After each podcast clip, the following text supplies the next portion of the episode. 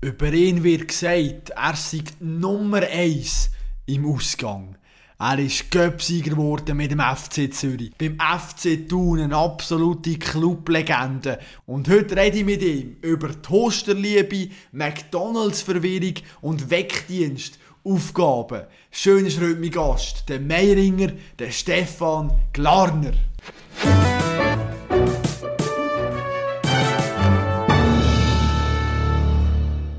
Stefan, erzähl kurz, wann hast du gemerkt, wie wichtig der Kopf ist im Sport? Ähm, eigentlich schon relativ früh. Also wir haben müssen oder dürfen in Juniorenzeit beim FC Thun äh, mit Mentaltrainer zusammen arbeiten. Also wir hatten drei zur Auswahl gehabt. Mhm.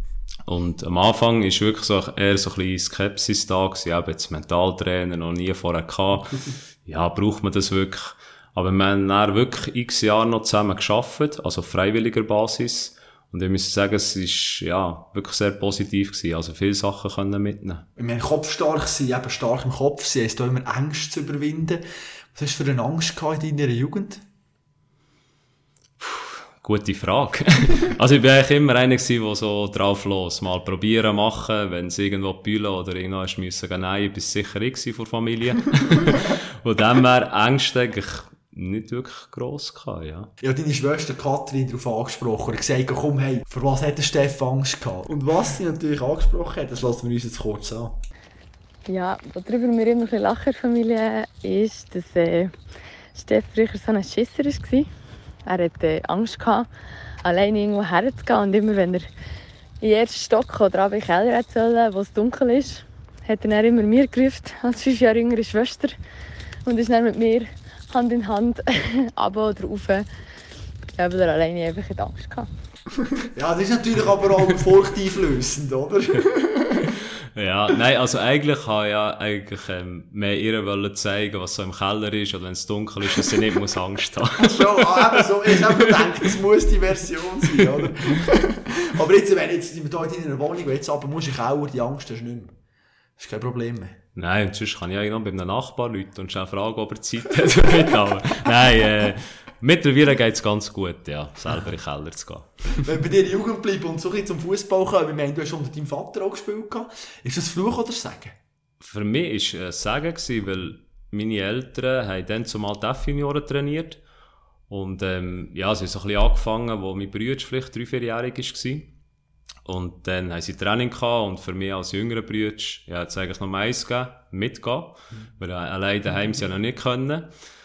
Und dann, ähm, ja, es war eigentlich super Erfahrungen mit dem Vater. Also, ich hatte manchmal das Gefühl gehabt, weil ich der Sohn bin, ist er vielleicht ein bisschen strenger zu mir. Aber ähm, im Nachhinein hat mir das sicher etwas gebracht. Und die Beziehung zwischen euch, hat das irgendwie einen Einfluss gehabt, dass er Trainer ist? Oder Nein, eigentlich nicht gross. Ich glaube, ähm, er hat mich sicher auch fair behandelt, wie jeder andere auch. Leistungsprinzip. Schon bei den F-Junioren. Aber er ist sicher, ähm, auch in späteren Jugend oder auch, als ich dann, ähm, ein bisschen älter geworden er war äh, der grösste Kritiker von mir, aber auch der grösste Motivator. Also so ein bisschen beides zusammen, was mich sicher äh, weitergebracht hat. Also Kritiker, ich sage jetzt mal, spielerisch oder zum Teil auch einstellungstechnisch, wo er gesagt hat, hey, jetzt bist du wieder im Ausgang gesehen, reiss dich mal zusammen. Gut, das hat es bei uns eh nicht gegeben. Also so Ausgang vor dem Match. Also so ein bisschen das Sprichwort ist, ja, uns immer so ein bisschen begleitet hat, ist, ja, wenn du etwas machst, dann richtig. Und nicht einfach so ein bisschen, ja, gehst mal in Ausgang, gehst ein bisschen hier, gehst, machst das. Also, ja, es ist wirklich ähm, gut trainiert worden, fokussiert am Match. Klar, habe noch zwei Jahre Drittliga gespielt, dann zumal es halt heisst, der, der das Goal schießt, hat sicher eine Kiste Bier.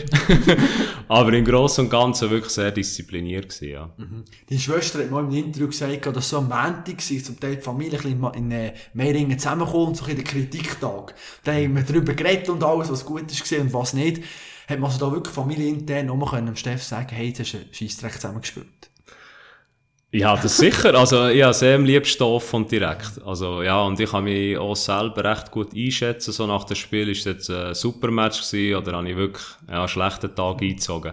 Aber, äh, es ist so, wie sie sagt, ähm, wir haben da sicher am Mittagstisch oder am Abend zum Nacht, hat es geheißen, ja, eben, das und das, die Situation ist nicht gut im Match, oder bei ihr ist etwas nicht gut gewesen, oder halt beim Schwingfest, ja, der und der hättest du vielleicht müssen nehmen und nicht nur stellen. Gesagt, oder was? als, als Experte. ja, nein, das ist wirklich äh, offen kommuniziert worden und ähm, ja, nicht irgendwie böses Blut geflossen, ja. Wunderbar. Ich meine, du bist schon, hast schon mit 15 eigentlich zum FC tun können. Die haben dir ein Angebot gemacht und du hast dort eben mal gesagt, im Interview, ja, mehrmals pro Woche von Meiring auf Thun zu für das bin ich noch nicht bereit gewesen. Hast du Angst vor der Veränderung gehabt, oder was? Nein, es ist, ähm, ja, dann zumal, äh, kurz vor die Lehre angefangen. Dann, ja, auf der Baustelle heisst morgen um 6 Uhr auf.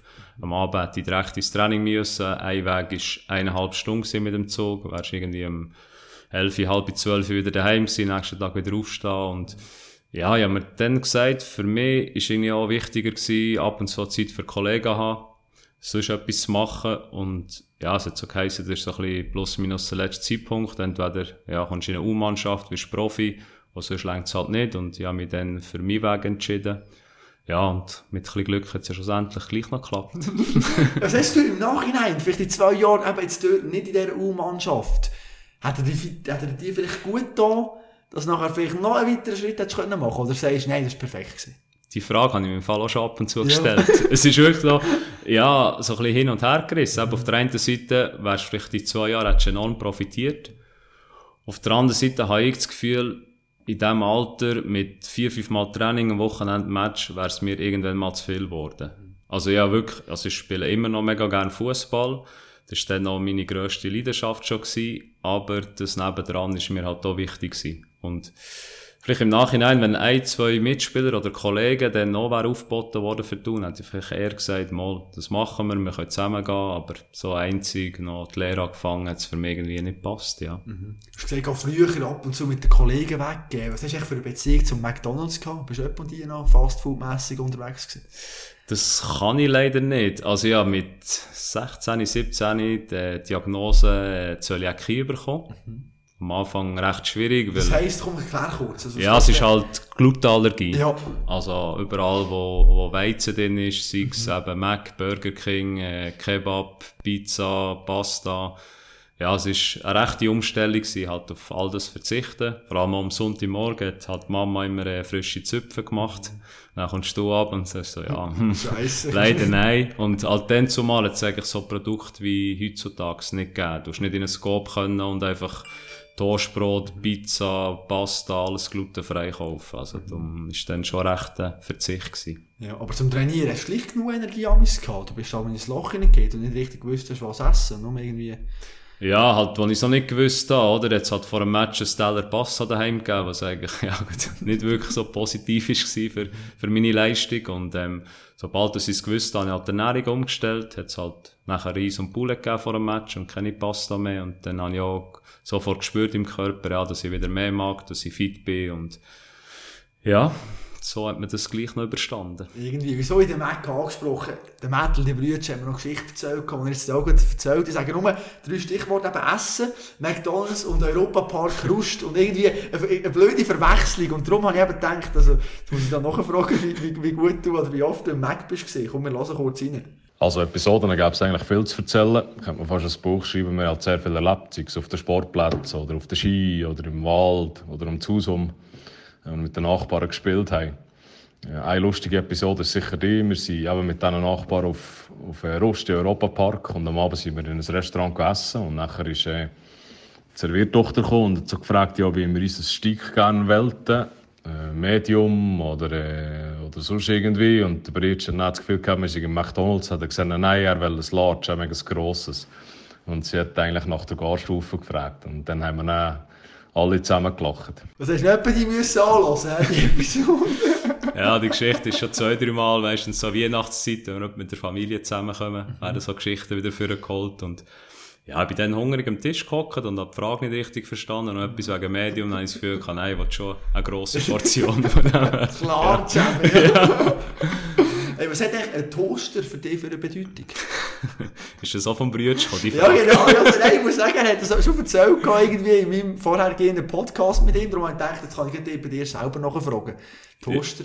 So ja, also es ist dann zumal, als ich ja, von Zürich zurück auf Thun bekomme ja, habe ich eine Wohnung gesucht und nicht sofort eine gefunden. Und dann habe ich halt den Bruder gefragt, weil er dann zumal noch in Heimberg gewohnt hat, ob ich zwei, drei Tage halt zu ihm kommen kann. Ja, wie man so weiss, ist halt dann irgendwie vier, fünf Monate, oder, ja, geworden. Und zuerst, als ich gefragt habe, ja, ob sie einen Toaster haben, das ist ja so, ich denke, so 0815 Ausstattung, oh. die jeder daheim hat in der Wohnung. Und dann hat er mich so mit langem Blick angeschaut, so, nein. Dann ich so, ja, aber ich so jeden Morgen meine drei, vier Toasts, oder, ja, noch eine Frucht dazu und dann haben sie halt als erstes Mal einen Toaster müssen kaufen für mich. und jetzt sehen wir hier, hast auch einen bei dir in der Wohnung. Wunderbar, grossartig. Nachher eben, zwei, drei Jahre später, der Wechsel zu Thun und nachher wirklich hast du entschieden, mal, du gehst jetzt her, bist du dann einfach reifer gewesen, oder was, was hat denn gestummen plötzlich? Ja, also ich habe dann ähm, die Lehre angefangen und habe das recht gut gemeistert, also schulerisch gut gewesen, praktisch auch relativ gut und ähm, Irgendwann ist dann mal die Anfrage gekommen, also ich hatte sicher einen Vorteil gehabt, weil dann zum Beispiel der Juniorenchef von Interlaken war und der hat mich halt kennt, Berner Oberland, ja. und dann, ähm, ja, also ein, Jahr vor Lehrabschlussprüfung, jetzt heisst ja, du nicht nochmal probieren, so ein halbes Jahr in einen Test. Und dann habe ich gefunden, du, wieso nicht eben? Jetzt geht's noch, ja, im Winter war noch ein halbes Jahr bis zur Prüfungen. Habe noch den Chef gefragt, wie es aussieht, ob vielleicht ab und zu mal äh, ein bisschen später kann arbeiten kann. Und er ist eigentlich von ihm ausgekommen, was mein grosses Glück war, dass er gesagt hat, ja, komm, kannst arbeiten musst nicht mehr, gehst die Gewerbeschule und gehst eigentlich im Sommer in die Prüfung. Okay. Und dann habe ich am Morgen ins Fitness können, am Abend bin ich auf Thun, ja, ins Training. Mhm. Und im Sommer Abschlussprüfung gehabt und dann äh, den Profivertrag bekommen, also eigentlich alles perfekt passt, ja. Profivertrag, das erste Mal einigermaßen gut verdient, sage ich mal. Was bist du für ein Typ gewesen? Der, der schön spart oder der, der sagt, der erste Lohn, geil, jetzt hol ich mir etwas?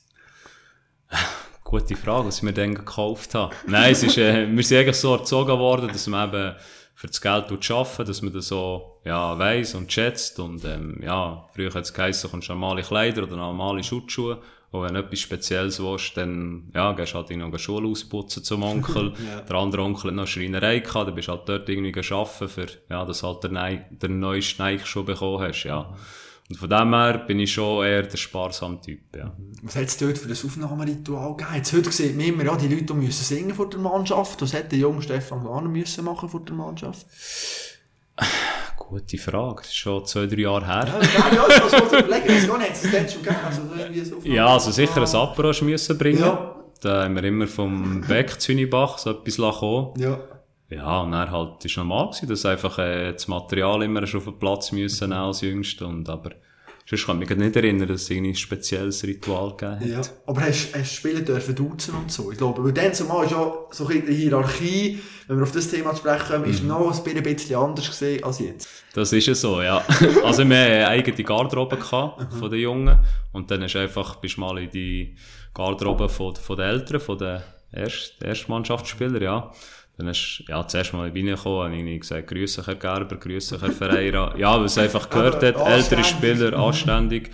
Und beim Trainer war es so, gewesen, dazu mal, dass der Peischel war. Und sobald du regelmäßig gespielt hast und wirklich fix in der ersten Mannschaft bist, hast du ihm nicht dürfen du sagen. Mhm. Und vorher hast du alles müssen verdienen. Also, wir hatten keine Autogrammkarte, gehabt, haben nicht auf das Mannschaftsfoto dürfen. Was? So Sachen, ja. Mhm. Von dem her war schon noch so ein bisschen eine gewisse Hierarchie da gewesen, ja. Und wenn du jetzt vergleichst, auch vor zwei, drei Jahren bist du Captain vom FC Thun, wie denn die Jungen sind gekommen? Was ist da gegangen? Wo sind die Jungen schon? Haben die die dürfen duzen? Ja, für sie war es normal gewesen, dass ich der Steff bin. Also, also bist du reingekommen, ja, und nicht irgendwie grüße Herr Glarner. Mhm. Ich finde so, man kann diese Zeiten nicht vergleichen. Und ich finde so, es hat beides sein gut. Also, manchmal denke ich zurück und habe so das Gefühl, ja, vielleicht wäre es besser gewesen für meine Karriere, wenn ich von Anfang an ein bisschen frecher wäre gewesen. Sure. Dann bist du irgendwie ins Eistraining gekommen, ja, hast so wirklich Respekt vor den älteren Spielern, hast gesagt, ja, keine Fehler machen. Und heutzutage sind irgendwie 17-, 18-Jährige auf, probiert Übersteiger, probiert vielleicht noch das Tunnel zu schieben. Ja, es ist so. ja, ja, aber unbeschwert. Ja, darum ist so ein bisschen ein Zwischending, ja, wäre eben das Optimale, sage ich. Mhm. Ich sage, bei deiner Anfangszeit in Thun hast du auch einen speziellen Wegdienst gehabt, habe ich erfahren. Und wer das spezielle Wegdienst ist gesehen, das hören wir uns jetzt kurz an. Durch mit dem äh, der andere ist auch Kontakt gehabt im Vorfeld. Stefan ist ja schon in der ersten Mannschaft gewesen, bin ein bisschen später gekommen und ja, meine Jungs haben eine separate Garderobe gehabt. Und am Anfang musste ich immer müssen anrufen, äh, schauen, dass er nicht verschlaft. Also am Anfang bin ich eigentlich der Wegdienst für den Steff. So haben wir uns eigentlich lernen kennen. Immer gefährdet gesehen, dass irgendwie Ja, würdest, äh, verschlafen, oder wie? Ja, das hat wirklich so eine Zeit gegeben. Für mich unerklärlich, weil ich bin nicht irgendwie spät ins Bett, ich bin nicht unterwegs gewesen. Und wir haben sogar noch zu zweit zusammen gewohnt, in der Wege, dann zumal mit Sandro Galli. Aber wir sind irgendwie, ich weiss auch nicht. Ja, es hat wirklich eine Phase gegeben, wo ich glaube sogar zwei Tage nacheinander verschlafen habe.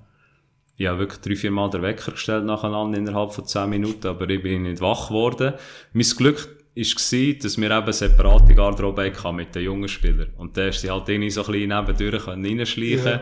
Der Trainer hat so, sagen wir mal, jedes zweite Mal das etwa gemerkt. Und er hat dann zumal auch noch, ja, ein Gespräch mit ihnen und eben wieso, warum und das halt so nicht geht als junger Spieler und als älterer eh nicht. Und ähm, ja, es ist, ich kann dir nicht mal sagen, aus einem bestimmten Grund. Das ist eigentlich so ein bisschen, ja, Einfach irgendwie, aber hast du auch in Mannschaftskassen etwas müssen zahlen oder haben wir die Strafenkatalog dann nicht kennt? Machst du dich noch erinnern? Nein, wir glauben dann nicht wirklich so einen Strafenkatalog gehabt. Also wir haben ja zum Beispiel Wäschegeld, hast du als Junge weniger müssen zahlen und dann zumal ist wirklich noch so ein bisschen abgestuft gewesen. Und von den Bussen her, nein, es hat einfach, ja, das Gespräch gehabt mit dem Trainer, was als 17-, 18-Jähriger nicht so angenehm war. Vorstellen. ja, und dann bist du halt ein bisschen reingegangen und noch ein bisschen rausgekommen, ja, was halt, ja, die Meinung schon mal gehört hast und, aber an Bus könnte man jetzt nicht erinnern, dass man dann, ja, etwas müssen zahlen. Und auch, du sagst, oder, als Junge, man hat ein bisschen Respekt, man hat ein bisschen, ja, durch Angst, will keine Fehler machen. Kommt das einfach mit der Zeit, oder so einen speziellen Moment gegeben, ein Go, wo du gesagt hast, hey, jetzt, Gott, vertell, ich kann ja gleich etwas, ich kann ja etwas machen. Ja, also ich sage, das Selbstvertrauen war schon da gewesen, aber dann, wir waren vier junge Spieler gewesen, die für U21 immer mit dem Eisen trainieren und hast in U21 gespielt. Und nebendran sind halt alles Arrivierte gewesen. Also ältere Spieler, die schon viel erlebt haben, eben, irgendwie ein Jahr, zwei Jahre du noch Champions League und jetzt kommst du irgendwie vor Drittliga Meiringen. Ja, das sind so wie Vorbilder gewesen, die haben Champions League erreicht. Das ist nicht einfach so, ja, ein bisschen geschootet. Und darum, ja, ich sage mit der Zeit, wenn du regelmässig ein zu deinen Einsätzen bist gekommen, bist du auch frecher geworden. Also frecher in dem Sinne auf spielerisch, also auf dem Platz und nicht neben dem Platz. Neben dem Platz bist du immer noch der Jung gewesen und hast drei, vier Mal bist halt hin und her gelaufen, hast das Material geholt und die Alten sind vom Platz und haben gewartet, bis eigentlich alles ist da gewesen. ja. Nachher ist es noch spannend, wenn du ist abgestiegen nachher 2008 und dann war auch die Frage bei dir, eben, bleibst du jetzt beim FC Thun oder nicht? Du hast dann auch mal im Interview gesagt, ja, eben, der FC Luzern wäre noch cool, wenn ich gehen könnte. Ich meine, wieso hast du denn nicht, hast du nicht können wechseln? Das war ja eine Vertragssituation, gewesen. kannst du vielleicht kurz erklären? Genau, ja, ich hatte dann im Winter einen schon Kontakt mit Luzern. Mit IBE ist auch so ein bisschen zum späteren Zeitpunkt noch aufgekommen. Und auch mit, äh, durch einen Berater dann zumal mit äh, Hertha Berlin. Dann war noch der Lucien Favre Trainer gewesen. Und ja, ich war dann 18, 19 gewesen, ein paar Einsätze in der Super League und im Nachhinein muss ich sagen, bereue ich dass ich nicht habe gesagt ja komm, ich gehe ein halbes Jahr, dort trainieren mit, mit dem Eis. Aber rein vom Typ her habe ich das Gefühl, wäre ich noch nicht so weit gewesen, irgendwo, ja, auf Deutschland. Ich sage, es ist, wäre noch ganz anders gewesen als hier in der Schweiz, in der kleinen Schweiz. Und sie hat auch gesagt, du darfst schon nie wie unterschreiben. Und ich habe dann, ja, eben Kontakt mit Luzern. Der Vertrag war eigentlich ausgehandelt gewesen. Dann sind wir im Sommer abgestiegen. Und dann hat Thun halt einfach gesagt, du bleibst hier am Punkt, ja. Und wenn ich noch einen Vertrag hatte, ja. es hat nichts anderes gegeben, ja. Ist natürlich noch blöd eigentlich. Wie lange hat man damals wieder, bis man sagt, ja, mal Thun ist nicht ein geiler Verein? Weil ich glaube, im ersten Moment denkt man, ja Gott, verdammt, aber Giel. Jetzt muss ich sogar Challenge League spielen, scheiss da. Ja, äh, dann sind schon so Gedanken gekommen, anstatt gegen, oh, gegen ein FC Basel, irgendwie für 30.000 spielst du halt gegen ein FC Locarno. Also nicht Abschätzung gegen Locarno, es sind andere kleinere Vereine halt in der Challenge League. Spielst halt vor 500 Leuten und ja, dann ist schon so ein paar Tage, vielleicht auch eine Woche, zwei, wo du recht im Teufel bist. Und dann habe ich mir gesagt, ja, entweder hättest du es so wie eine Dembele oder so können machen heutzutage, Streiken, streiken. Ich bin eher der Typ, der sagt, du, Kopf auf Gas geben und irgendwann kommt die Chance wieder und ähm, ja. Hast du nachher probiert. Und sie ist nachher gekommen, du bist ja nachher, bist ja eben Stammspieler geworden von dem her. Ähm, die Kathi, deine Schwester, hat auch noch gefragt, so in Sachen Transfer und in Sachen vielleicht auch so, so Wunschverein. Kannst du mal ein bisschen überlegen, was, was du willst sagen Und zwar, will sie von dir wissen. Wenn du zu irgendeinem Verein auf dieser Welt hättest können wechseln egal zu welchem, zu welchem wärst und warum? Welcher wär's gewesen? Mein erster Dress war, glaube ich, vom Schappi. Dann so Schappi? mal von Dortmund, ja. Und das ist wirklich so, ja, so der erste Fanverein gewesen, wo ich wirklich so ein bisschen mitgefiebert habe. Und nach ein paar Jahren ist dann so ein bisschen Manchester United dazugekommen, so in, was ist denn gewesen, Episode mit Beckham, Scholes und so weiter. Und ich war eigentlich immer ein riesen Beckham-Fan gewesen. Also wenn, wäre sicher cool gewesen, mit ihm auf der rechten Seite dort, ja, zu spielen. Wäre cool gewesen. Du hast eigentlich auch nie ins Ausland geschafft, eben, weil FCZ Sion Thun. Hast du mir überlegt, warum nicht? Hast du einen schlechten Berater gehabt, oder was? Nein, ich bin der Typ, dass ich mich muss wohlfühlen im Umfeld. Und ich bin auch sehr familie- und kollegenbezogen. Ich hatte auch früher recht schnell Heimweg gehabt. Sei es noch in einem Trainingslager, nach zwei, drei Tagen, aber das Gefühl, hm, jetzt wärst schon schön mal wieder heim.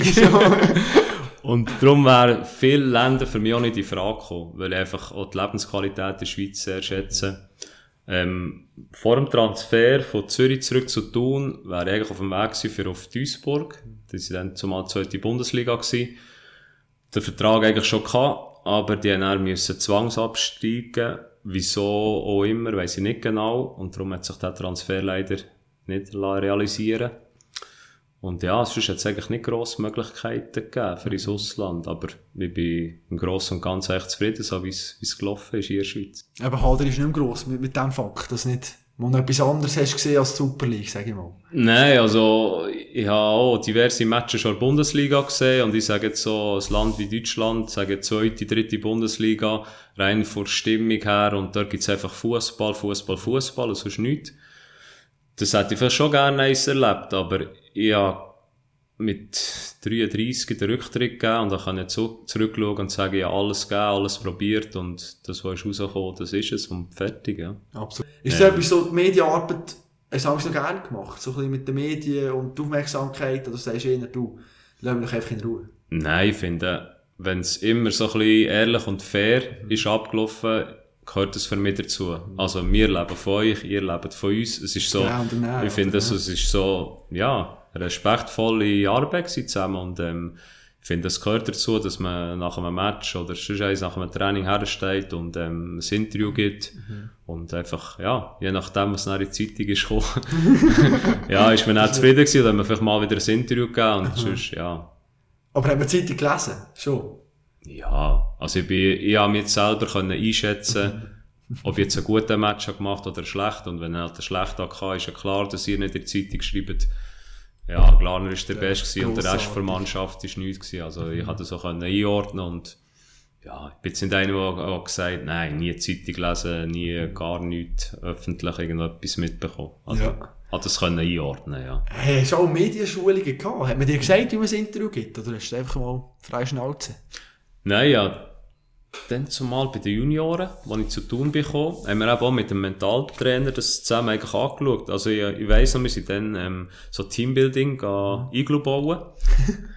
Und dann irgendwie so mit im Iglu bauen, hat plötzlich gesagt, ja, Steffen, jetzt machen wir ein Interview. Dann ist er hergestanden, irgendwie mit der Kamera, noch die Taschenlampe, weißt so ein bisschen, ja, was gegen Abend war. Und dann irgendwie x Jahre später hat mir das Interview eins gezeigt, so ein bisschen im Vergleich, was ich dann später für Interviews gegeben habe. Und ich musste sagen, ja, ist gut gewesen, haben wir vielleicht die Schule gehabt, oder immer wieder so ein bisschen geübt und, und gemacht und, ja, weil eben plötzlich hast du den ersten Einsatz in Super League, dann musst du nach dem Match herstehen und dann, äh, ja, ja, weißt du, so, in dem Sinn, ja, und wenn du es halt vorher schon x-mal gemacht hast, ist eine gewisse Routine da gewesen. Klar ist nochmal anders mit, mit einem Journalist als mit einem Mentaltrainer, aber es ist eine gewisse Routine da gewesen und hast etwa gewusst so ein bisschen, ja, oder bist ein bisschen vorbereitet gewesen, was jemand musst sagen auf die Frage, ja. Jetzt, wenn du Fußball schaust und die Interviews nachher schaust, schaust du die gerne und denkst manchmal schon, hey Giele, sag doch ein bisschen mehr als nur, ja, ich habe es fürs Team gemacht und so weiter. ich verstehe die Leute, wenn sie aber sagen, ja, jetzt kommt wieder das 0815, die Antworten haben wir schon x-mal gehört. Auf der anderen Seite, ja, wenn jeder immer seine Meinung würde sagen, die ehrliche, dann würde es halt am nächsten Tag irgendwo in der Zeitung stehen und dann müsstest du vielleicht irgendwie zum Sportchef antraben, weil es vielleicht irgend, ist vielleicht ein Fehlentscheid von einem Schiri oder vielleicht ein Entscheid, wo, wo du das Gefühl hast, ja, es ist einfach falsch entschieden worden, dann sagst du irgendetwas wegen dem Schiri und so und ich finde so, ja, es gehört ein gewisser Respekt dazu gegenüber dem Mitspieler, am Schiri und da kann man schon mal seine Meinung sagen, aber eigentlich alles in Maß. Mhm. Und darum habe ich so gut gefunden, wir, bei uns hat es immer geheissen, jetzt geht er zuerst fünf Minuten in die Kabine, so ein bisschen runterkommen. Ja, weil das weiss jeder selber auch, wenn du in den Emotionen bist, dann sagst du vielleicht mal etwas, wo dann eine Stunde später denkst, oh, ja, eigentlich habe ich es gar nicht so gemeint oder nicht so extrem wollen sagen. Und darum habe ich das immer sehr gut gefunden, dass man auch sachlich und mal kann kritisch sein, kann. sagen, du, ja, das und das, die Entscheidung habe ich vielleicht anders gesehen, oder? Ja. Man ist kein verdienter Transfer, oder? Und wenn man ein bisschen schaut, nachher bist du zum FC Sion. Und da habe ich gestaunt, oder? Im Winter 2011 kommt die News, Stefan Glaner geht im Sommer, ein halbes Jahr später, zum FC Sion. Wieso gibt man das eigentlich schon so früh bekannt? Kann man das nicht, kommt das eh raus, oder was ist dort die Überlegung gewesen? Ja, also wir waren dann im Trainingslager mhm. und ich bin eigentlich mit Sio einig gewesen und wir haben ja zueinander gesagt, ja, ich will zuerst mit dem, mit dem Verein reden, weil eben ja am FC Thun viel zu verdanken. Und irgendwann hat es, glaube ich, nach dem Nachtessen geheißen, ja, Steff, kommst du auch noch schnell ähm, in unser Zimmer da beim Staff. Und dann sind alle versammelt gewesen, Sportchef, Trainer und so weiter. Und dann hat irgendeiner das Natter hergelegt und dann ist in einer Pressemitteilung gestanden, ja, Stefan Glaner geht zu Sio. Mhm. Und der Konstantin hat das dann irgendwie im Interview, glaube ich, so ein bisschen nebenbei noch gesagt, eben, dass ich da komme. Und er steht da und, ja, ist eigentlich in den nächsten Tagen mit ihnen wollen reden und sagen eben, schau, es ist so und so, mein Sohn entschieden. Und, ja, es war nicht so eine angenehme Situation gewesen. Aber ich finde, äh, ja, eben zwei Tage später hat ich es gesagt und da bin ich auch immer offen und ehrlich gewesen, dass, dass meine Entscheidung ist, dass ich einen nächsten Schritt machen will, mal eine Veränderung aus der Komfortzone raus und so hätte ich es eigentlich auch wollen kommunizieren Leider nicht ganz so rausgekommen. Ja. Wie, wie, hast du doch eigentlich dort mit den Medien gemacht? Ich glaube, ich, ich lese eben, du hast noch zuerst mal nichts gesagt, oder? Ähm, wie bist du das nachher? Ist man da irgendwie schon mit dem Trainer, bleibt da etwas hängen? Hast du dann noch so ein halbes Jahr gemerkt, ah, den Moment haben wir schon nicht gut da, weil dort ist schon etwas kaputt gegangen?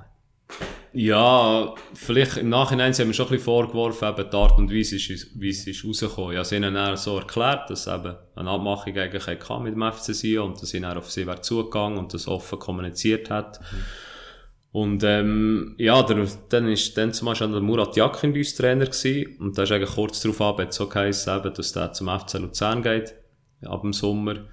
Und von dem her habe ich dann eigentlich nicht viel gespürt, dass er mir jetzt irgendwie würde absagen, weil ich jetzt halt beim, ja, beim anderen Verein unterschrieben habe. Ich meine, das ist alltäglich im, im Fußballbusiness, dass halt vielleicht manchmal Transfers schon frühzeitig bekannt gegeben werden und ja, gleich noch, ja, meinen Einsatz geben, ja, das Beste wollen für FC tun und von dem her ist, glaube ich, im Großen und Ganzen ist das eine saubere Sache gewesen, ja. Und manchmal gibt es halt auch die Momente, wenn halt der Trainer plötzlich nicht der gleiche ist wie bei der Unterschrift, oder? Bernard Scholon hat er auf dich gesetzt, darum hat er dich sicher auch geholt und plötzlich kommst du im Sommer und ist ein anderer Trainer dort. So ein bisschen unglücklich. Scheiße ja, Also ja, ja, beim FC Sion ist ja so, dass die meisten Trainer nicht gerade in die 10 Saison bleiben. Wie sagt's? Ja, ich habe eigentlich schon gedacht, vielleicht, ja, dann für vier Jahre unterschrieben. Schon so gedacht, ja, vielleicht wird er nicht vier Jahre der Bernard Charlot Trainer sein. Und dass er halt nach kurzen Zeit darauf ab ist entlassen worden und er zum FC Thun ist gekommen und das hat ein anderer schon. Ja, ist sicher unglücklich gewesen.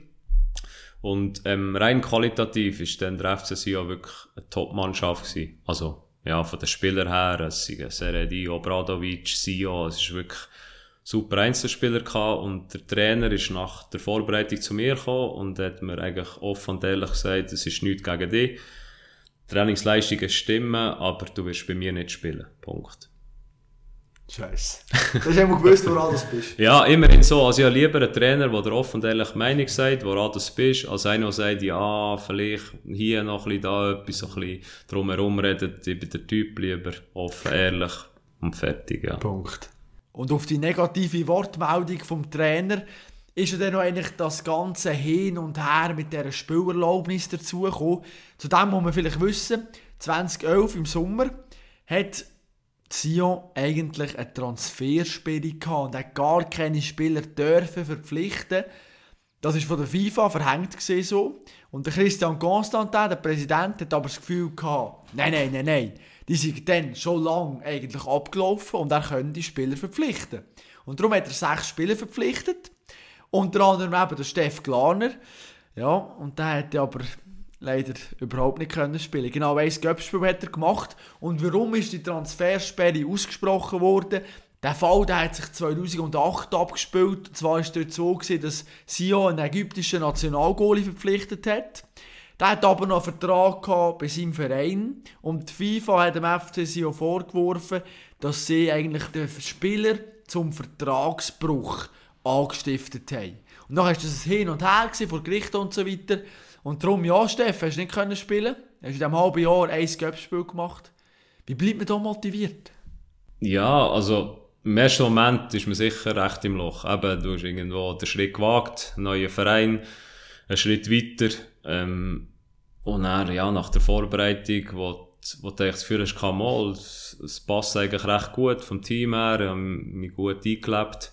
Ja, kommt dann so ein Hammerschlag und ja, da gibt's entweder, äh, ja, sagst, ähm, es ist alles gegen dich, die ganze Welt, ähm, schießt jeden Tag an Training, wenn du nicht willst spielen. Oder du reissest dich zusammen, sagst, ja, du kannst jeden Tag besser werden, an dir arbeiten, vielleicht kommt irgendwann die Chance, oder vielleicht, oder ja, ziemlich sicher kommt halt dann ein neuer Verein, sei es im Winter oder vielleicht ein Jahr später, und ja, wenn du ein halbes Jahr einfach ein bisschen ins Training gehst und so ein bisschen, ja, nicht richtig trainierst, wirst du im neuen Verein nicht spielen. Mhm. Und darum habe ich mich so entschieden, Gas geben und schauen, was sich ergibt, ja. Ein halbes Jahr im Hotel gelebt, erzählst du, das Hotelerlebnis, ja, spannend, eher weniger.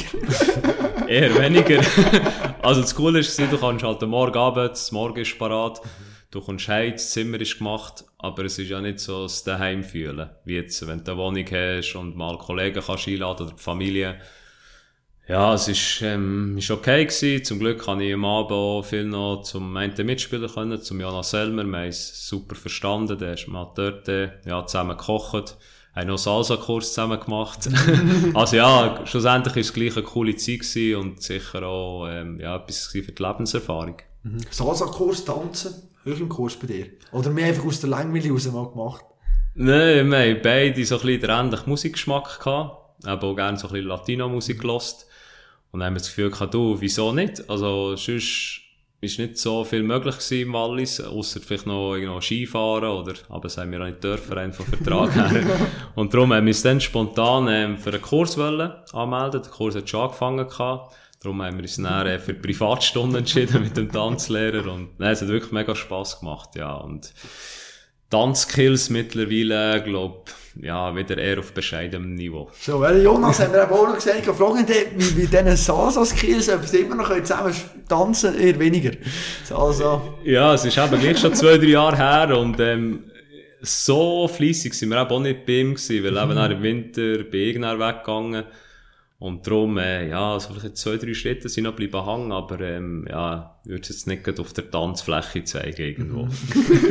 Wenn das Hauptjahr FC Sio, mir liest mega viel über Christian Constantin. Wie hast du ihn erlebt dort? Er wird immer so als Bösewicht dargestellt. Ist er wirklich so einer, wo du das Gefühl hast, ja, das ist speziell? Also ich könnte jetzt gar nichts Negatives sagen über ihn. Also erstens mal, er ist praktisch nie in einem Training, weil er ja sein Architektenbüro hat und eh um die ganze Welt im Chat ja. und so und vielleicht ein Mal, zwei pro Monat ist er schnell 10 Minuten schauen ähm, an den Matchen. Ich kann mich nicht erinnern, dass er in einer Halbzeitpause im Trainer ins Ohr gefallen ist oder etwas gesagt hat. Klar, er war anwesend gewesen und ja, es macht halt gleich einen gewissen Eindruck, wenn er halt aber nach, hinter der Trainerbank auftaucht. Aber ähm, nein, im Großen und Ganzen ist wirklich, ja, für mich ein super Typ und vielleicht noch etwas Kleines. Ich wäre dann im Winter eigentlich kurz vor dem Transfer zu Xamax gewesen. Mhm. Dann zumal mit dem Chagayev. Oh, ja. Ja, und auf dem Weg eigentlich zur, zur Unterschrift vom Vertrag hat er mir angerufen und gesagt, schau, ich weiss so ein bisschen aus guten Quellen, dass er ein Problem wird kommen, oder der Verein mit, mit dem Geld. Du bleibst gescheiter bei uns, du spielst zwar nicht viel, dafür hast du Ende Monat deinen Lohn. Und dann ich schon müssen sagen, ja, Chapeau, weil er hätte ja können sagen, du, ein Spieler weniger auf der Lohnliste, einer, der weg ist, und ja, schau selber für dich. Mhm. Von dem her, nur eigentlich Positives über ihn zu sagen, ja. Sehr fair, einer von dem her, ja. Ja. Wie hat er eigentlich dann zumal der Freddy Bicko erklärt, dass er die unbedingt? Ich stell mir jetzt vor, oder? Ein Bicko, meine, der spielt das halb so nicht. Ist dann in diesem halben Jahr so ein Göppspiel bestritten.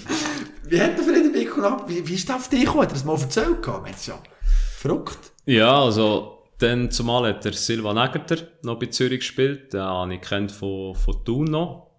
Und der, der Rodriguez, der Linksverteidiger, äh, ist dann gewechselt im Winter und dann hat der Negerter gesagt, du eben, wieso nicht der Steff?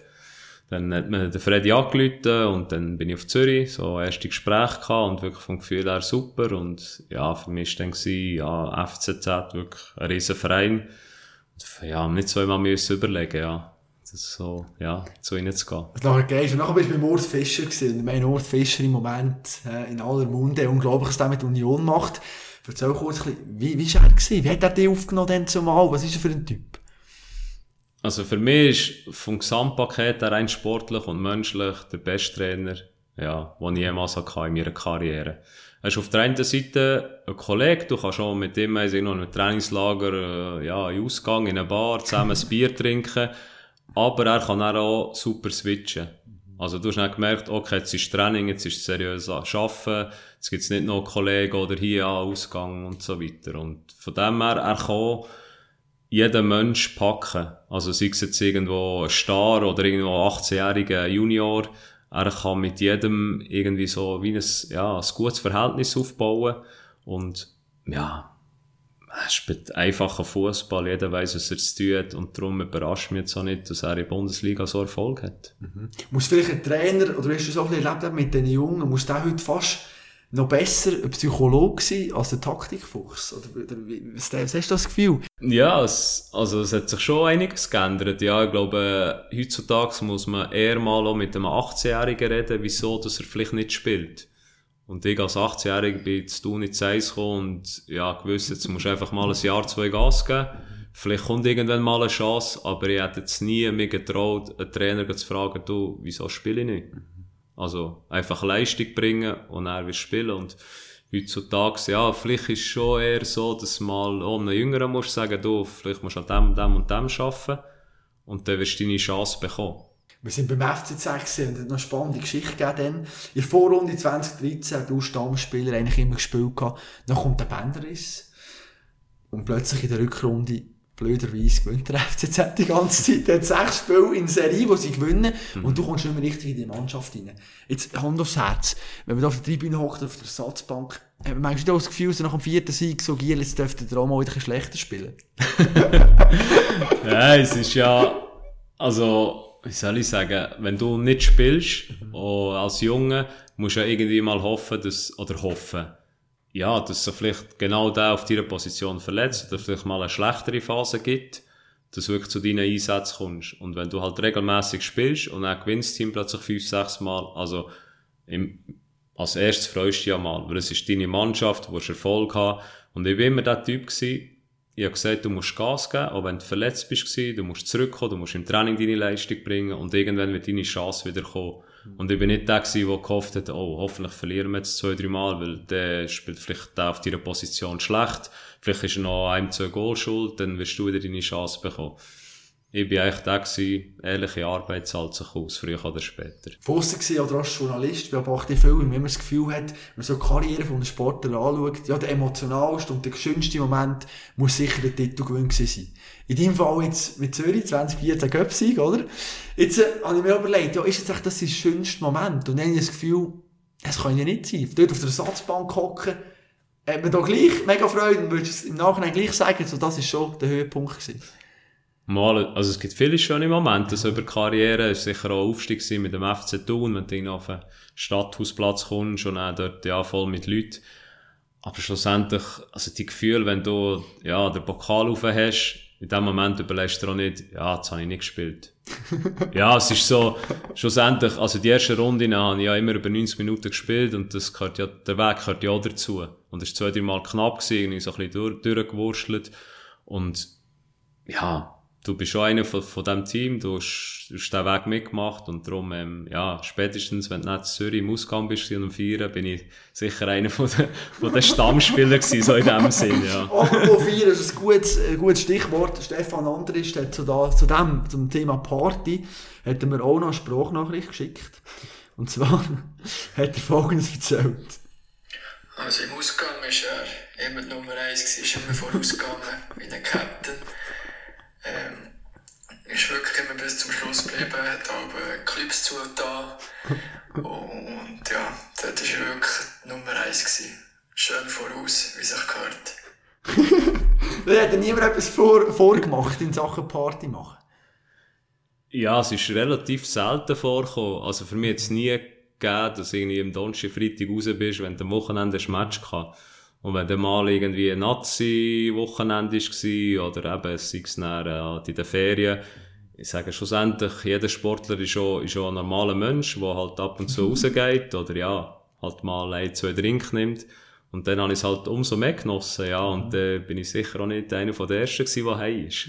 Wie hast du das alles gemacht? Ich meine, eben, du bist dann doch bei Zürich gespielt und so. Man kennt dich je nachdem noch. Wenn jetzt einer ein blödes Video macht von dir, könnte das grosse Auswirkungen haben. Hast du immer geschaut, dass irgendwo du ein bisschen das Cap an hast oder so? Ja, also, sagen mal, Zürich war es noch ein bisschen extremer gewesen, als jetzt so hier zu tun.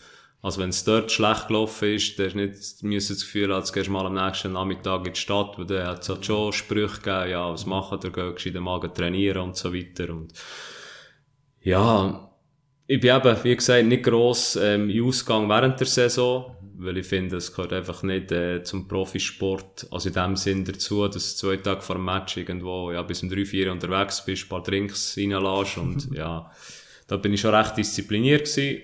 Aber ähm, ja, wenn in der Ferienzeit oder mal am freien Wochenende halt irgendwo im Ausgang bist und einer ist gekommen und gesagt, du ja, bist doch Profisportler. Ich so, ja, schlussendlich bist du ein normaler Mensch, der ab und zu mal etwas trinkt oder isst, was er vielleicht nicht sollte oder auch vielleicht ein bisschen ungesund ist. Ja, Das darf ja auch mal sein, oder? ja meine, unbedingt. Du bist ja jetzt gleich auch Captain gewesen und auch vielleicht die junge Generation hat ja vielleicht nicht das Gefühl, man muss jetzt so diszipliniert sein wie jetzt du oder auch Dennis Hediger, oder? Der ja extrem ist in Sachen Fitness und alles. Muss man da am ein ernstes Wörtchen mit denen reden? Oder hören die überhaupt auf einen? Oder muss man irgendwann sagen, du, das ist nicht mein Leben? Ja, also klar ist, hat man sicher auch einen gewissen Einfluss, wie man es vorlebt. Also wenn ich jetzt jeden Tag nach dem Training irgendwo Pizza gegessen und ein Bier dazu nimmst und die Jungen das sehen, ja, dann kannst du ihnen auch nicht erklären, es wäre gut, gesund ernähren, Disziplin, genug schlafen und so weiter. Also klar, ein gewisses muss man so vorleben und ja, du probierst eh noch etwas mitzugeben. Also mit 18, 19 hast du halt weniger Lebenserfahrung wie ein 30-Jähriger. Das ist einfach so. Das, dann zumal, ich so jung war, habe ich es auch nicht immer geglaubt, die älteren Spieler. ja, weil halt zu viel hast gehabt, du weißt eh schon alles. Ja, ja. genau. Das war bei mir auch nicht anders gewesen. Aber, ähm, ich konnte dann sicher auch gewisse Sachen können mitnehmen und probieren jetzt so den Jungen weiterhin, ja, ja, so Tipps geben. Und dann gibt es solche, die zulassen und solche, die halt, ja, mein Tor rein, am anderen wieder raus. Und dann musst du halt sagen, ja, du, schlussendlich ist jeder selber verantwortlich für, sie, für seine Karriere und für sein Leben, ja. Ich finde es spannend, eben die Captain-Rollen, oder? Was hat das mit sich gebracht? Ich meine, jetzt schlussendlich optisch gesehen ist es einfach ein Binde, die man anhat, oder? Am Oberarm. Was ist es aber praktisch? Was musst du nachher plötzlich mehr machen?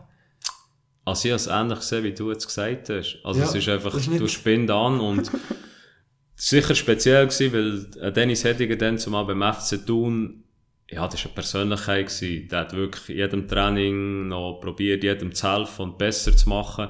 Und ich bin eher der Typ gewesen, der vielleicht nach dem Training mal an einem Spieler gesagt hat, schau, die und die Aktion habe ich so und so gesehen. Ich würde es eher so machen. Und ich bin jetzt nicht der Typ gewesen, der noch jeder auf dem Feld hat müssen, gross Dirigieren und sagen. Genau, und, äh, ja. Also klar, ich, ich bin schon von Natur aus einer, der ja, vielleicht nicht der leislichste auf dem Platz und ja, halt probiert denen Tipps zu geben.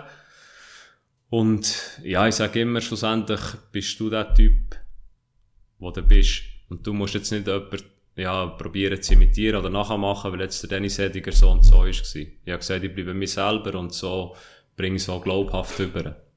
Nach dem Training nicht go Pizza essen, aber eben mal ein Jass hat es schon gegeben, oder wie? Ja, da bin ich, da bin ich auch fast das Nummer eins. So, im wie eigentlich im Ausgang. Was schon noch etwas? Wer hat das eigentlich mal beigebracht? Hast du selber beigebracht, das Jassen, oder? Nein, das ist, glaub, dann zumal auch in unserer Jugend oder Kindheit, hast halt viel auch, ja, gejasset oder sonst Spiele gemacht. So sind wir eigentlich aufgewachsen und dann ist halt ein die Phase gekommen, wo die Jungen eher gegamet haben. So, Playstation ist gar nicht meins gewesen. Ja, Nee, nie einen, nie- nie einen gehabt? Ja. Okay. Und dann, ja, ist halt deine vier Stunden vor dem Heimspiel oder auch vor dem Auswärtsspiel hast du gegessen und dann hast du meistens so, so eine halbe Stunde, eine Stunde Zeit gehabt, wo du am Tisch gehockt bist. Und dann haben wir halt gejasset.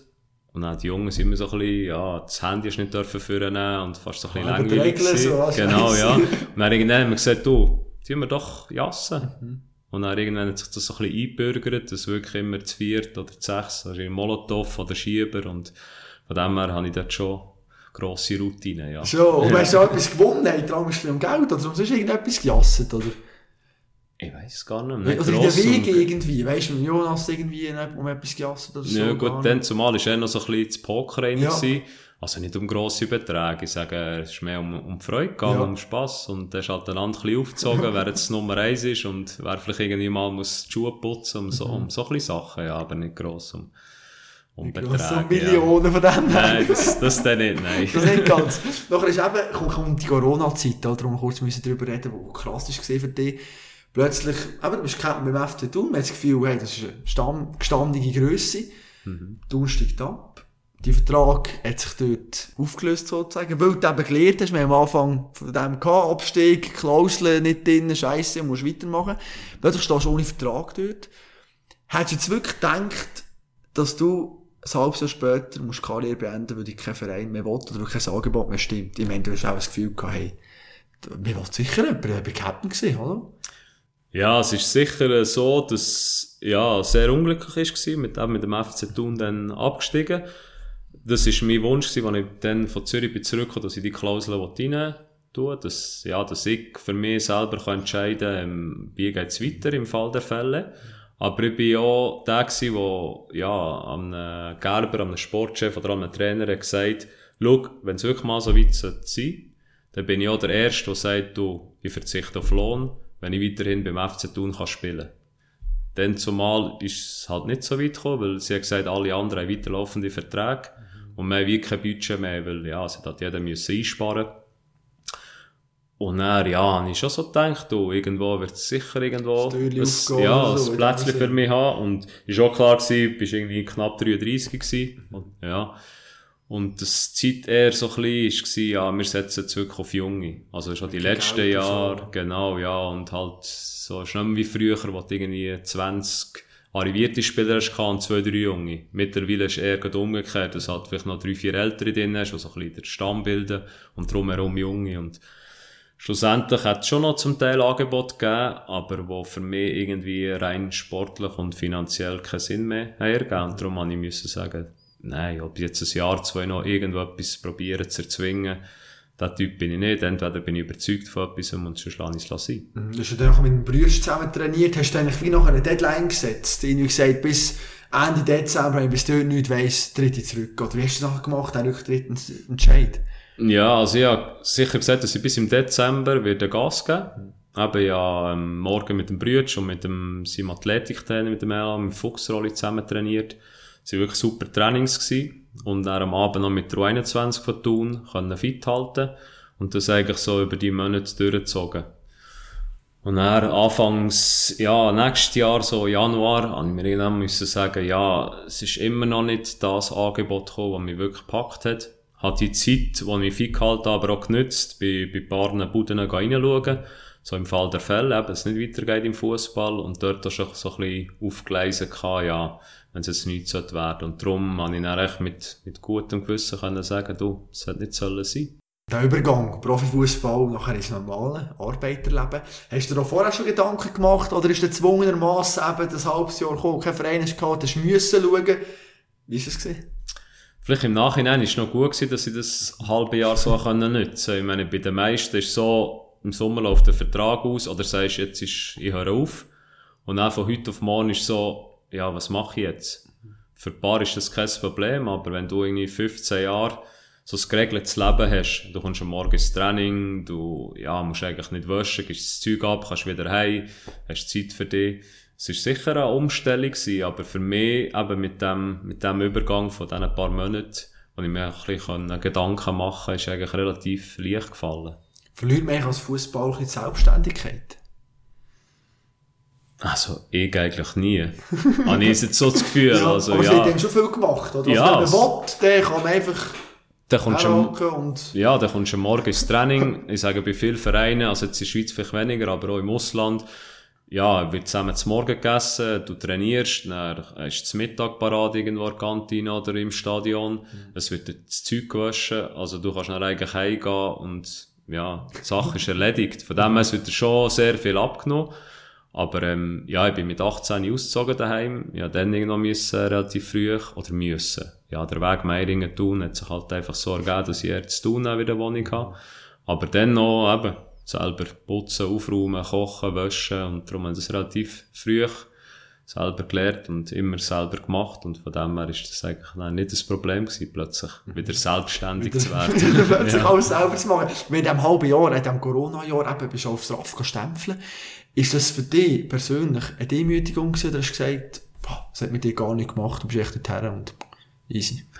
Also ich glaube, die ersten drei, vier Wochen bin ich noch nicht gewesen. Dann haben sie das Gefühl, ja, es kommt eh ein neuer Verein. Und dann, ähm, ja, so habe ich langsam Gedanken gemacht, weil ähm, eben, es ist nichts gekommen und ähm, ja, was machst du jetzt? Gehst, gehst nicht? Und klar ist so ein bisschen ein komisches Gefühl gewesen, oder komisch, ist noch schwierig zu beschreiben, aber du gehst dorthin, bist in einer Situation, wo du eigentlich niemandem wünschst, dass du einfach keinen Job hast. Und, ähm, aber auf der anderen Seite haben, zahlen wir Fußballer genau gleich wie jeder andere auch ein, Ende Monat. Und da ist auch das Recht dazu. Und darum, ähm, ja, es ist nicht mein Ziel gewesen, jetzt die nächsten zwei Jahre einfach sagen, du, ich bekomme ja meinen Lohn Ende Monat. Ja, muss ja nichts machen. Oder einfach ein paar Bewerbungen schreiben. Und darum ist auch mein Ziel gewesen, möglichst schnell etwas zu finden. Und äh, dann zumal der Berater eigentlich gesagt vom Raff, ja, willst du nicht noch zwei, drei Monate warten, vielleicht kommt noch etwas. Und für mich ist klar gewesen, nein, Januar fertig, möglichst schnell einen Job finden und darum, ja. In dieser Corona-Zeit ist auch dein Vater noch gestorben und du hast mehrfach nachher auch ein dir die Frage gestellt, wieso passiert das uns? Hast du mittlerweile eine Antwort gefunden? Nein, äh, ja, es ist sicher ein, ein riesen Schicksalsschlag gewesen. Aber wir haben ja auch gesagt, ähm, ja, es trägt so jeder ein bisschen seinen Rucksack mit durchs Leben. Und ähm, wir sind ja nicht die Einzigen, dann, die jemanden verloren haben in dieser Zeit. Und es sterben tagtäglich Leute. Ja, es hat jetzt gerade vor kurzem wieder erlebt, wo der Nicola Schindelholz, der ein sehr guter Kollege war von mir, der irgendwie ja, mit gut 30 muss gehen. Ja, mit einer Familie, mit vier kleinen Kindern. Und ja, es sind einfach so Schicksalsschläge, wo du irgendwo musst lernen, damit umzugehen. Ganz verarbeiten wirst du es nie können, weil einfach, ja, eine Person fehlt, die dir sehr nach ist und sehr wichtig im Leben. Und darum musst du lernen, damit umzugehen. Und das haben wir sicher als Familie können. Wir haben da einen riesen Zusammenhalt und das war vielleicht auch das Gute gewesen, dass in Corona-Zeit halt nichts machen. Hast viel Zeit können daheim verbringen und das so ein bisschen zusammen verarbeiten, ja. Bisschen schauen, dass man darüber hinwegkommt schlussendlich. Ähm, da in der Galle, wo man auch bei mir gesehen, so ein bisschen gegen Abschluss jetzt, hat eben gesagt, ja, Fußball ist echt ein Drecksgeschäft, oder? Jetzt, äh, du hast auch doch eine Karriere hinter dir, die sich lässt sehen, mehrere Super League-Vereine. Was ist Fußball für dich? Ist es ein Drecksgeschäft? Also es ist einfach das Leistungsprinzip. Schlussendlich. Also weil ich glaube, x tausend Jungs irgendwo in, in einem jugendlichen Alter, wo ist das Ziel, Profifußball zu werden. Ähm, irgendwann schaffst du mal den Sprung vielleicht. Irgendwo, ja, in eine, in eine Profimannschaft. Aber dann ist so ein bisschen der Haken, dass viele das Gefühl haben, ja, jetzt habe ich es geschafft, jetzt kann ich ja zurücklehnen, jetzt hast du vielleicht einen Profivertrag unterschrieben. Jetzt bin ich's. Ja, und viele wissen nicht, dass eigentlich dann erst anfängt mit, mit Schaffen. Dass du über die Jahre irgendwo Profi kannst bleiben, weil immer wieder neue Junge raufkommen. Oder vielleicht Transfers, neue Spieler, die die Platz eigentlich wie wegnehmen wollen. Weil sie wollen ja spielen und die verdrängen. Und darum ist eigentlich ein stetiges dran schaffen. Und ich sage, im Alter ist es noch mehr, weil du musst mehr machen, dass mit den jungen Spielern kannst mithalten. Rein vom Körperlichen her, was einfach, ja, so ist. Und darum ist es eigentlich, ja, das tägliches dran schaffen, dass du besser wirst, oder mindestens dein Niveau kannst halten, dass halt irgendwo eine Profikarriere kannst, kannst machen, ja. Und das Drecksgeschäft, ich glaube, ist überall so im Leistungssport. Sobald, die, sobald deine Leistung nicht mehr kannst bringen, ist halt einfach AD Merci, ja. Aber das Zwischenmenschliche, hat das noch einen Wert im Fußball? Oder ist es wirklich einfach schwarz-weiß? Ja, also es ist jetzt nicht so, dass ich 100 super Freundschaften geschlossen habe im Fußball. Also viel sind so wie Freundschaften auf Zeit. Es ist einfach so, du bist in einem Verein, du hast ein paar, wo du gut auskommst, andere sind halt wie normale Arbeitskollegen. Aber sobald du in einem neuen Verein bist, ja, es ist halt einfach Distanz, jeder hat seine Trainings. Klar hast du drei, vier ja, Kontakte, wo ich jetzt noch wirklich gute Freundschaften habe.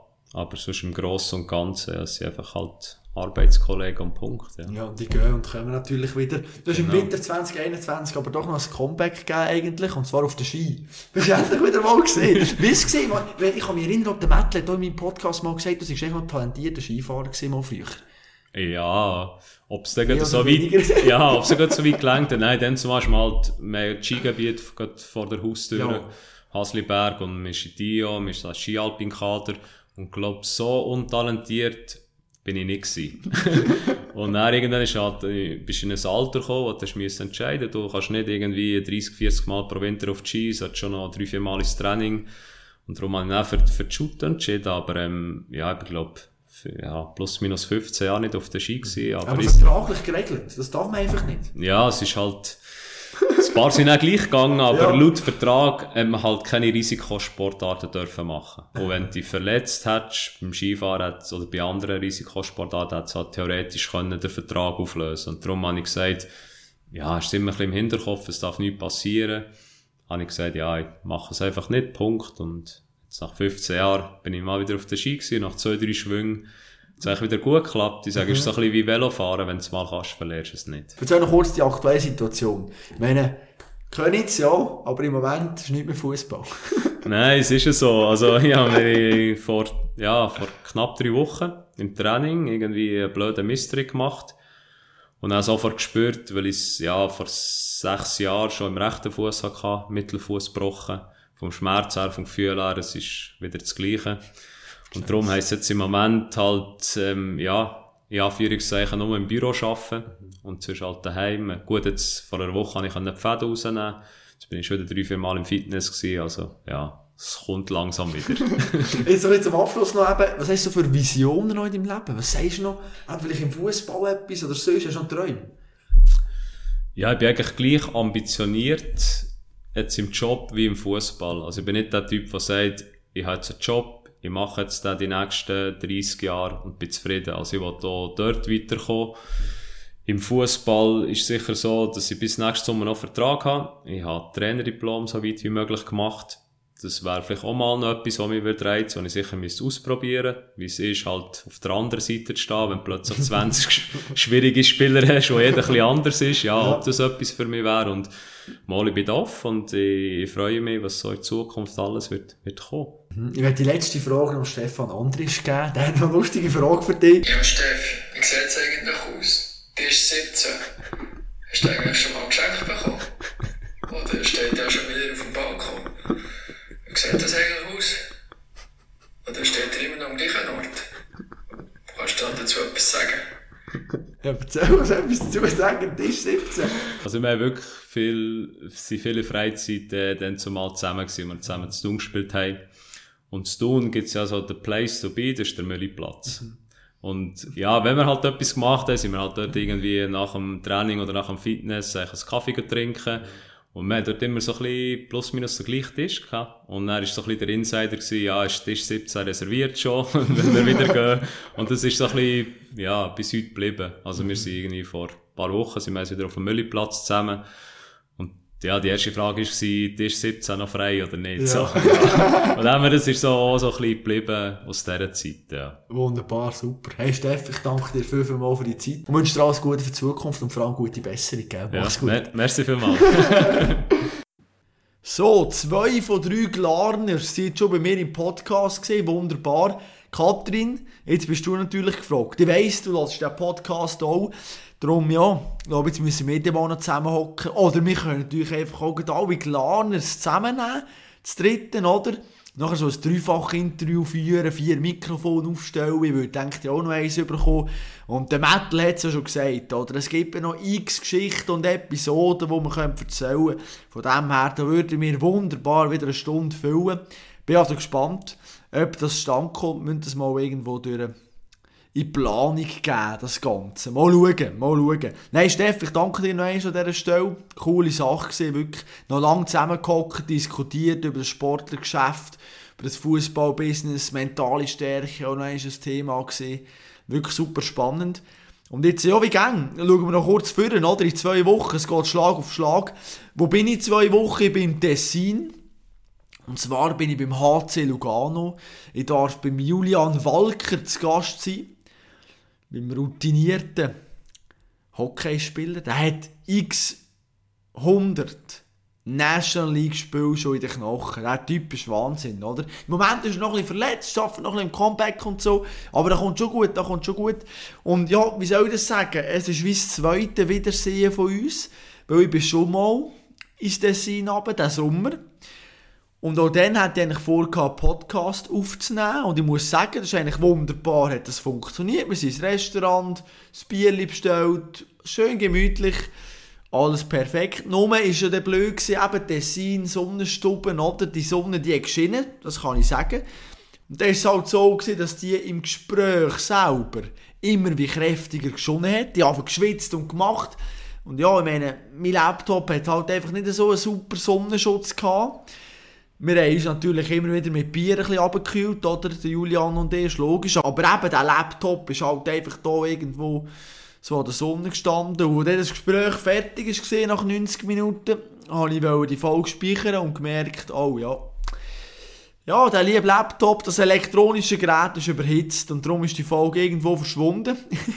und darum holen wir das jetzt noch einmal nachher. Wir nehmen einen zweiten Anlauf, probieren das noch einmal. Gibt sicher noch einmal ein super Gespräch, weil ich mich freue, wenn du reinlässt. Und Breaking News auch noch gerade, weil ich mich auch freue, wenn du bei meinem zweiten Podcast reinlässt, den ich jetzt noch habe. Und zwar mache ich jetzt hier mit, so bei einem Studentenradio. Zack heisst das, oder?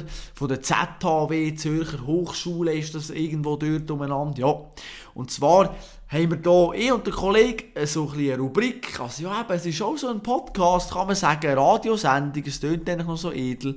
Und zwar heisst die Hosenlupf, natürlich vom Schwingen, das Sportduell. Aber es geht eben nicht nur ums Schwingen, es geht um allerlei Sport. Also in der ersten Folge haben wir über einen Ägter geredet, Sports Awards, Nomination zum Beispiel. Ist das gerechtfertigt oder nicht? Wir haben über die Unihockey-WM geredet, hey, ganz verreckte Geschichte. Wir haben über Tom Brady geredet, NFL haben wir auch noch reingebaut. Nachher NBA, Basketball haben wir noch drin gehabt, Super League, Hockey, SCB, Trainerknall, was ist eigentlich da los? In der Postfinance Arena. Verrückte Sachen. Über Doping haben wir auch noch geredet, im Zusammenhang mit dem Novak Djokovic. Oh, was läuft da genau? Auf der Tribüne ist da etwas ganz Spezielles. Mit dem Getränk stimmt etwas nicht. Das haben wir ebenfalls thematisiert. Ja, würde mich freuen, wenn du reinhören Mal ein Bild machen. Dann hörst du mich auch ein bisschen mehr noch reden und argumentieren. Ja, das ist nicht jedes Manns Sache. Mit ein oder anderen vielleicht denken lieber nicht. Aber die, die Freude haben, unbedingt reinhören. Du kannst das Ganze einfach finden, gehst einfach zack, Radio ein und vielleicht noch Podcast und Hosenlupf, das Sportduell und nachher findest du die Folge auf jeden Fall und sonst kopfstark Instagram kannst du mir folgen, kopfstark.ch oder auch Nicola Bodenstrich ab, tue ich auch wunderbar dort posten, du dir einen Link schicken und dann kannst du mal reinlassen. Bin gespannt auf euch Feedback und jetzt äh, ist oben, machen wir fertig. Danke vielmals fürs Zuhören, macht's gut und bleibt sportlich.